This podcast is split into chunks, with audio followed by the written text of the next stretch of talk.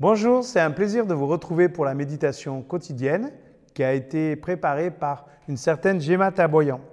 Nous allons lire dans Éphésiens 4 à partir du verset 11 jusqu'au verset 16. Je vous en supplie donc, moi, qui suis prisonnier, parce que je sers le Seigneur, vous que Dieu a appelé, conduisez-vous d'une façon digne de cet appel.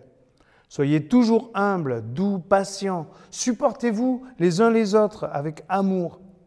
Efforcez-vous de maintenir l'unité que donne l'Esprit Saint par la paix qui vous lie les uns aux autres.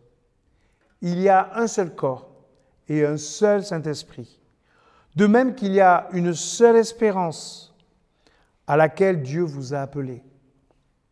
Il y a un seul Seigneur, une seule foi, un seul baptême. Il y a un seul Dieu, le Père de tous, qui règne en tous, qui agit par tous, qui demeure en tous. Cependant, chacun de nous a reçu un don particulier, l'un de ceux que le Christ a généreusement accordé. Il est dit dans l'Écriture, quand il est monté vers les hauteurs, il a capturé des prisonniers il a fait des dons aux hommes. Or, que veut dire il est monté? Cela présuppose qu'il est aussi descendu dans les régions les plus profondes de la terre. Celui qui est descendu est aussi celui qui est monté au plus haut des cieux, afin de remplir tout l'univers. C'est lui qui a fait des dons particuliers aux hommes. Des uns, il a fait des apôtres, d'autres des prophètes, d'autres encore des évangélistes, des pasteurs, des enseignants. C'est ainsi qu'il a rendu le peuple de Dieu apte à accomplir son service pour faire croître le corps du Christ. De cette façon, nous parviendrons tous ensemble à l'unité de la foi dans la connaissance du Fils de Dieu.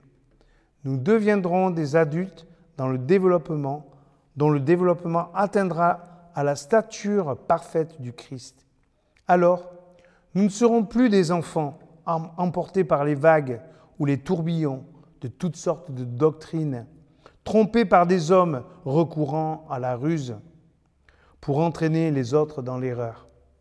Au contraire, en proclamant la vérité avec amour, nous grandirons en tout vers le Christ qui est la tête.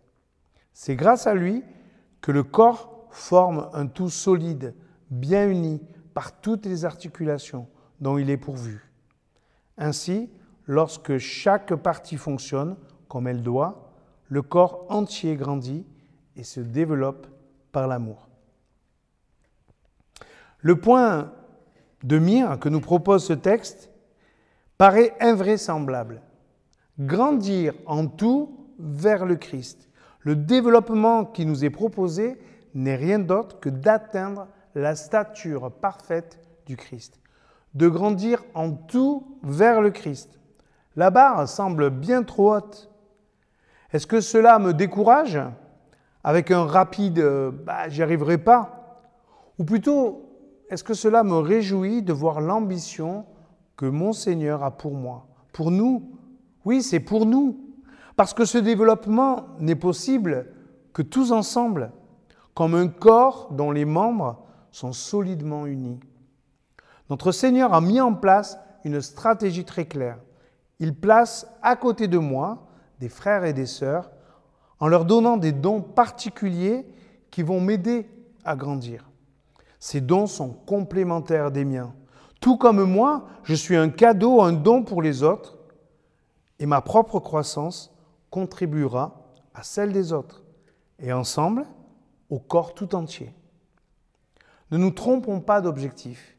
Le monde a besoin de voir le Christ. Et c'est à travers nous qu'il le verra. Alors, continuons à croître à sa ressemblance. Cherchons l'unité par la foi. Proclamons la vérité avec amour. Osons être l'Église dispersée. Ce texte, quand même, nous pose quelques questions. Et on va se les poser. Est-ce que je suis prêt à accepter que les personnes de mon Église soient placées auprès de moi pour contribuer à ma croissance? Qui en particulier, a déjà joué ce rôle dans mon Église? Une autre question.